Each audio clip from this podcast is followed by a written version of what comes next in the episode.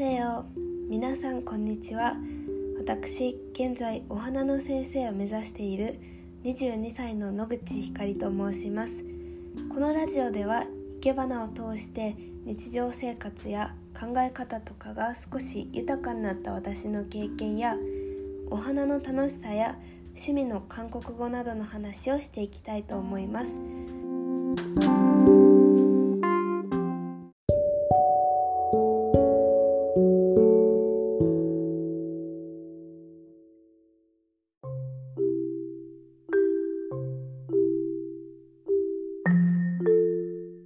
ということで今回はお花の学校2日目の話をしたいと思います。2日目に習ったものは新風体という名前のお花です、えー、前回のラジオでお話ししたように決まった生け方があるっていう風なことだったんですけれどもその中の一つで新風体というものが存在します。なんで決まった生け方が存在するかっていうのを軽くちょっとだけパパって説明すると昔の生け花の形がそのまま残されているからです、えー、大昔ですね。中国から仏教が渡ってきた時にその仏教で使う道具かな？仏様にお供えする道具の一つとしてお花が入ってきました。でそのお花っていうのがこう天井にまっすぐ立つ縦花って言って、まあ、そういう形だったんですけれどもそこから生け花の形式が生まれてだんだん簡略化されてきたんですけれどももともとそういう形作られてきたものっていうのが現在も、え、残っているっていう感じですかね。はい、えー、どうでしょうか分かっていただけたら嬉しいんですけれども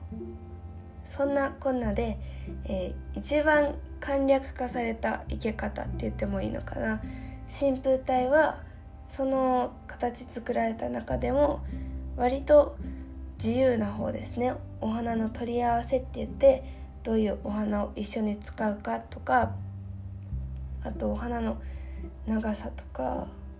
結構いける人の主観で作れる作品となっております。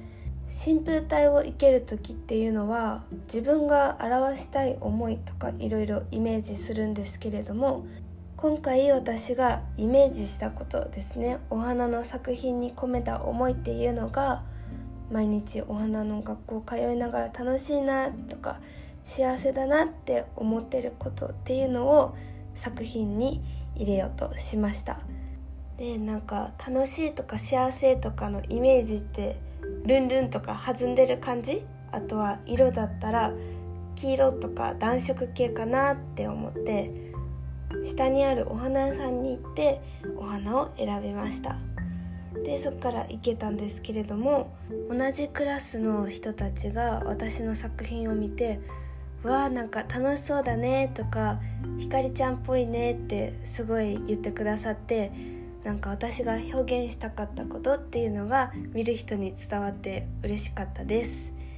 えー、どんな作品か気になる方はよかったらインスタグラムの方で見てください、えー、私も私らしさっていうのが出せた作品じゃないかなって思いました。はい。でこんな感じで新風体っていうのは生けた人の思いと作品を見てくれた人が感じ取った思いっていうのが一致すればそれはいいことだよって good だよって先生がおっしゃってました。なんで今回私の作品は good じゃないかなって 思います。はい。えー、まあいろんなね人の主観とかあるんで他の人の作品を見るのもすごく面白いしこのお花とこのお花をここに入れるんだとかこういう形にするんだとか自分の中じゃ考えつかないようなことっていうのがすごく